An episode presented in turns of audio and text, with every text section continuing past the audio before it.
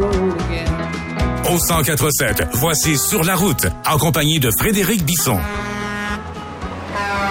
Tous les vendredis, on lui parle d'ancien animateur de radio, journaliste à camionneur. Il est dans l'Ouest canadien. Salut Frédéric Bisson. Salut Michel Lapointe. Bon euh, début de week-end tout le monde. Ben bon début de week-end à toi aussi. Écoute, toi, il est trois heures plus tôt, donc tu t'es levé tôt, j'imagine, ce matin. Ben oui, parce qu'il y a un animateur de radio que je nommerai pas euh, qui m'a appelé pensant qu'il n'y avait pas de décalage horaire pour voir de quoi on allait parler cet après-midi. Alors, Je sais pas c'est qui cet animateur-là, je veux pas le savoir. Fred, tu as vu, pendant que nous, on se maintient dans les 20 quelques degrés encore, toi, tu as vu de la neige cette semaine dans Ah, l'Ouest oui. canadien, ça? Effectivement, euh, je je savais pas moi qu'il y avait des- de la neige qu'on dit, tu sais la, la fameuse neige éternelle. là. Je savais pas qu'il y avait ça dans un certain secteur des Rocheuses. Mais oui, euh, c'est un gros parc national canadien. Alors hier, en fait, je suis sorti de Calgary parce que je dois me rendre à Vancouver aujourd'hui et demain à Seattle. Donc euh, j'ai traversé ce grand parc national là et il y a un parc qui s'appelle le parc des glaciers. Et c'est pas mêlant, là, c'est des gros, gros, gros glaciers. J'ai mis des photos sur ma page Facebook, mais tu sais, c'est comme tu t'attends pas à voir ça là, en, là, on- en, en septembre, on est encore en été, mais tu t'attends pas à voir ça. C'était de toute beauté, mais en même temps, je me dis, aïe aïe, cette route-là, l'hiver, ça doit pas, euh, ça doit pas être euh, évident. Il y a des drôles de noms dans les Rocheuses, euh, Michel.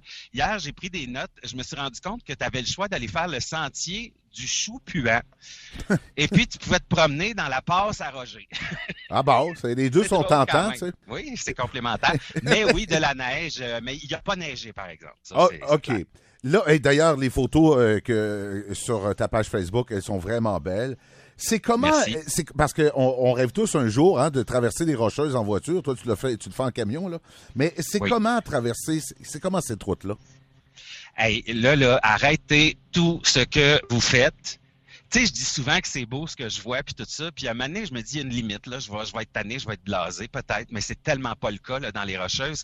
Arrêtez ce que vous faites. Prenez-vous un billet d'avion pour Calgary ou pour Vancouver. Louez-vous une auto et Ah oui. euh, traverser les Rocheuses, c'est une affaire, mettons, d'une demi-journée si t'arrêtes pas. Fait que tu prévois, tu sais, euh, moi je dirais, prévois trois, quatre jours là, pour t'arrêter à Banff, à Lac-Louise, euh, faire un petit hiking sur le mont Sulfure, un autre drôle de nom. Puis il y a plein de belles petites villes comme ça. Moi, là, Michel, euh, je suis vieux, moi te le dire, moi être bien honnête, là, j'ai 46 ans et j'ai réalisé que j'étais vieux parce que j'ai traversé cette route-là il y a 25 ans en voiture. Et c'était comme une expérience à l'époque parce que c'était deux voies, c'était pas évident, c'était pas moderne. Là, ils ont vraiment presque élargi à quatre voies tout le long de ces fameux corridors euh, dans les Rocheuses. Et c'est vraiment très, très bien fait. Ça roule bien. Euh, les gens conduisent bien. Et ça, je dois dire ça. Les gens de l'Alberta, je pense que ce sont les meilleurs conducteurs au Canada et c'est pas des blagues. Ils sont courtois, ça va bien, ils maintiennent leur vitesse et euh, ils ont quelque chose que j'adore, c'est des corridors à vitesse variable. C'est-à-dire que la limite, là où je suis, elle est de 120 km heure. OK. Mais s'il pleut, s'il y a un accident, oups, les panneaux changent. Là, ça va baisser à 90 ou ça va monter à 110 ou comme ça, ils peuvent toujours s'ajuster. Je trouve que c'est un concept intéressant qu'on devrait avoir euh, chez nous. Oui, bon, de- surtout sur la 50, mais bon, si tu iras pas sur la 50, euh, Hey, c'est quoi, Michel? Je faisais attention aux touristes hier parce que c'est tellement beau. Tu sais, tu te dis, il y en a que c'est un voyage d'une vie, là, qui, qui sont là avec leur Winnebago ou avec leur voiture, puis qui ont dépensé beaucoup d'argent pour visiter les Rocheuses.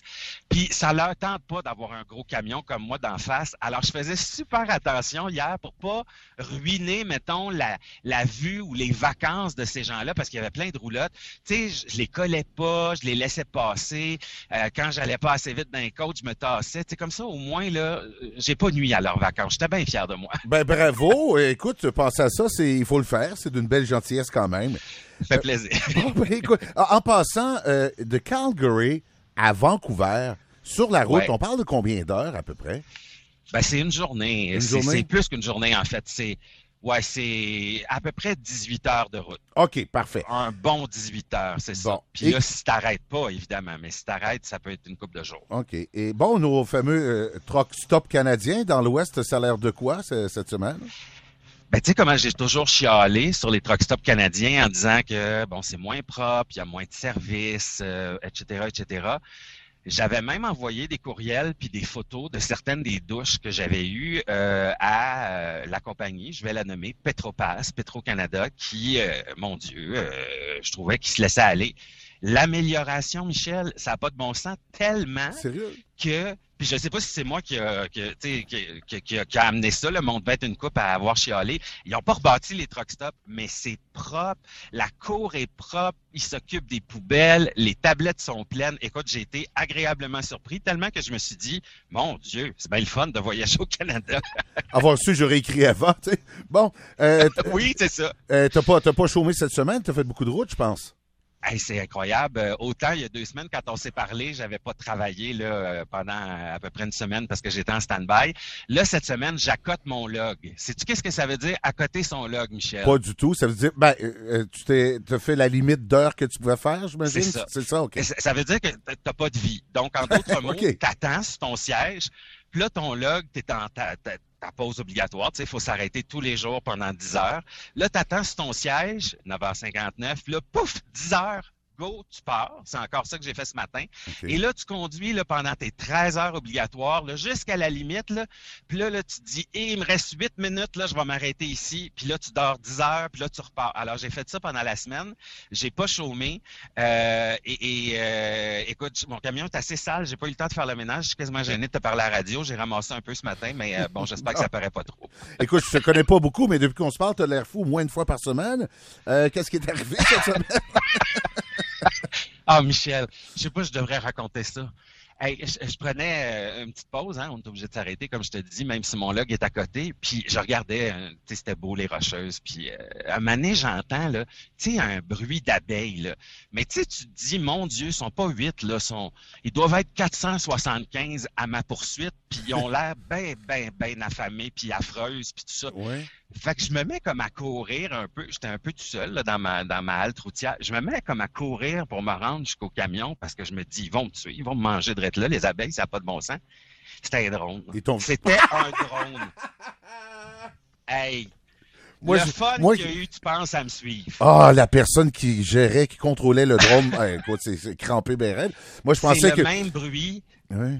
C'est très drôle. Euh, j'adore tes anecdotes. J'ai hâte de voir déjà celle de la semaine prochaine.